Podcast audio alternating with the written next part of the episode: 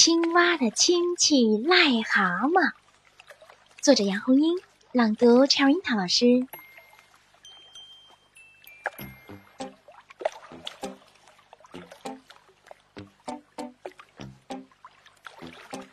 已经长成小青蛙的小音符和小逗号，不再长尾巴，它们也不再羡慕宽尾巴鱼可以用尾巴掌握方向，也不再羡慕长尾巴鱼。可以用尾巴当螺旋桨。它们的两条前腿虽然很短，但是可以灵活地掌握方向。它们还有两条修长健壮的后腿，在水里每蹬一下，就游出去一米多远。虽然已经长成了小青蛙，但它们的名字还是原来的名字。小音符还是叫小音符，小逗号还是叫小逗号。小音符说。我不会忘记，我小时候是一只像音符一样的小蝌蚪。小逗号说：“我也不会忘记，我小时候是一只像逗号一样的小蝌蚪。”小音符说：“我不会忘记，我是和一只叫小逗号的小蝌蚪一起长大的。”小逗号说：“我也不会忘记，自从见到一只叫小音符的小蝌蚪。”我就一直陪伴在他的身边。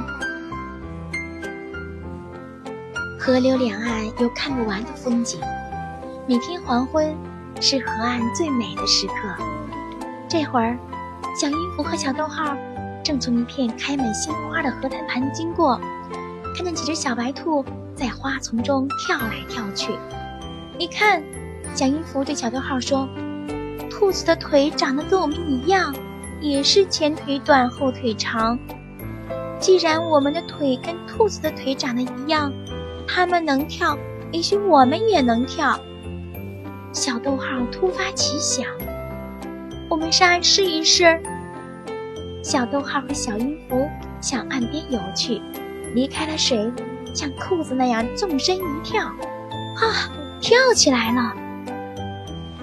小逗号，你跳得好高哦！小音符，我们来比赛，看谁跳得高。比了三个回合，都是小逗号跳得高。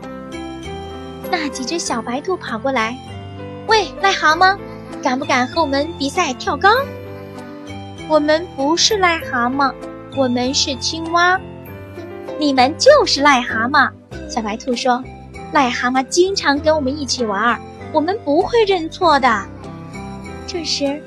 从地洞里钻出一只小田鼠，小白兔叫住了它：“小田鼠，你过来。”小白兔把小田鼠叫到小逗号和小音符跟前：“你仔仔细细的看一看，你认识他们吗？”“不用仔细看，我认识他们。”小田鼠说：“他们是癞蛤蟆。”你们听清楚了吗？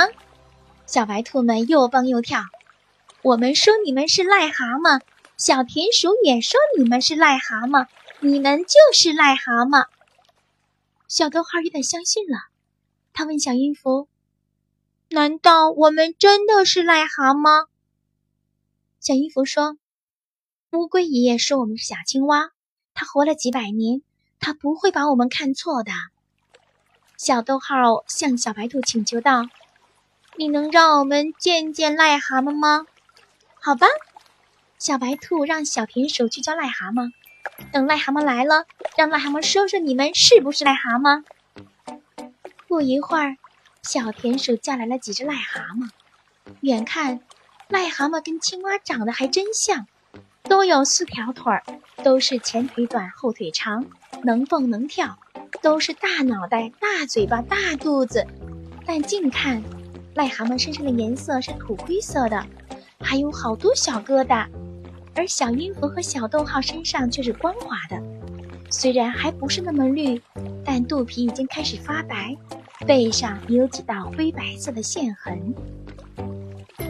小白兔问癞蛤蟆：“小逗号和小音符是不是癞蛤蟆？”“他们是小青蛙，是我们癞蛤蟆的亲戚。”癞蛤蟆对小逗号和小音符十分热情：“走，我给你们找个好地方住下来。”不，谢谢。小音符说：“我的青蛙王子还在远方的田野等我呢。”我们这地方好多好玩啊！癞蛤蟆对小逗号说：“小兄弟，青蛙王子等的不是你，你就留下来玩几天吧。”不，小逗号坚决地说：“我答应过小音符，要陪着他去见他的青蛙王子。”选自《小蝌蚪成长记》。